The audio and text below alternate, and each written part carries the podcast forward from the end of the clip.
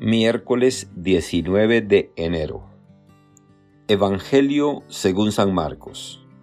En aquel tiempo, Jesús entró en la sinagoga donde había un hombre que tenía tullida una mano. Los fariseos estaban espiando a Jesús para ver si curaba en sábado y poder acusarlo. Jesús le dijo al tullido, levántate y ponte allí en medio. Después les preguntó, ¿qué es lo que está permitido hacer en sábado, el bien o el mal? ¿Se le puede salvar la vida a un hombre en sábado o hay que dejarlo morir? Ellos se quedaron callados.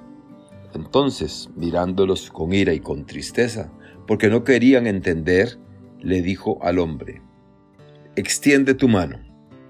La extendió y su mano quedó sana. Entonces se fueron los fariseos y comenzaron a hacer planes con los del partido de Herodes para matar a Jesús. Palabra del Señor. Gloria a ti, Señor Jesús. Reflexión. Hermanas y hermanos, una vez más, en el Evangelio de hoy aparece la cuestión del sábado según la ley judía, muchas cosas no se podían hacer en sábado, que era el día dedicado al Señor. Los fariseos interpretaban que no se podía curar a los que sufrían alguna limitación y por eso estaban al acecho, a ver si Jesús curaba al hombre que sufría parálisis en un brazo. Para ellos lo más importante era cumplir la ley, no el bien de la persona o la práctica del amor. La actitud de los fariseos del comienzo del Evangelio estaban espiando a Jesús y la del final comenzaron a hacer planes para matar a Jesús. Nos muestra que algo anda muy mal.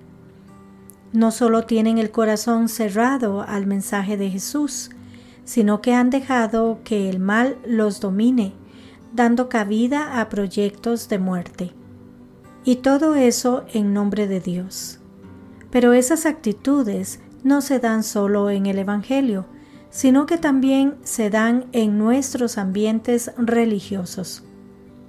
Cuando el fanatismo, la ser razón, el apego desquiciado a la ley y a las tradiciones dominan el corazón de las personas en nombre de Dios o de la religión, se cometen atrocidades Jesús se sitúa en medio de ese ambiente hostil, pues todos estaban al acecho para ver si curaba en sábado y acusarlo. No se acobarda ni está pendiente del qué dirán. Pone al hombre con parálisis en un brazo en medio de la asamblea. Como testimonio de lo injustas que pueden ser las leyes y los derechos que la religión la cultura y la política pueden promulgar. Antes de hacer nada, les cuestiona sobre las tradiciones que llegan a ser injustas, en concreto la del sábado. ¿Qué está permitido hacer en sábado? ¿Hacer lo bueno o lo malo? ¿Salvarle la vida a un hombre o dejarlo morir? El silencio fue la respuesta. ¿Por qué si entre ellos había gente muy docta? Los fariseos eran gente conocedora de la palabra de Dios y tenían autoridad en su interpretación. Sin embargo, guardan silencio.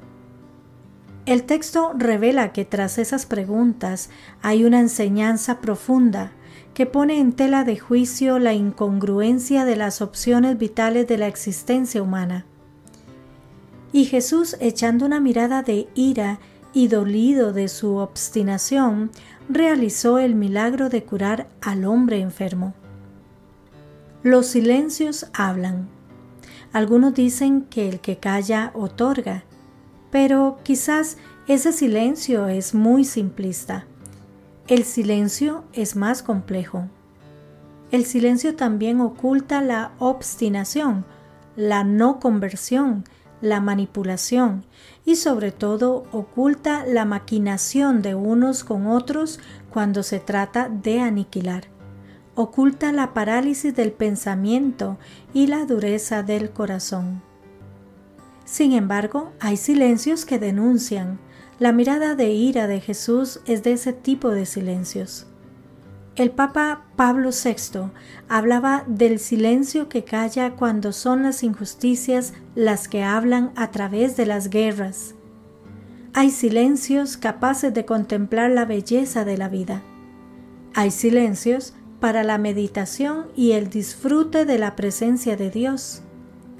No todo silencio es molesto ni sancionable. El silencio de los fariseos era el silencio molesto de la incongruencia, un silencio donde la persona se siente molesta y herida por la verdad que se pronuncia. Es un silencio lleno de resistencia a lo nuevo, resistencia a la palabra sincera que me llama al cambio. Guardan silencio externo pero en su interior se ha desatado una tormenta en contra de Jesús. La decisión está tomada. Hay que acabar con Jesús. Este Evangelio nos debe llevar a revisar cómo está nuestro corazón, cómo está nuestra interpretación de la ley, nuestra imagen de Dios y el modo de vivir nuestra fe. Que el Señor nos conceda la gracia de hacer siempre el bien, promover y defender la vida humana. Que Dios les bendiga y les proteja.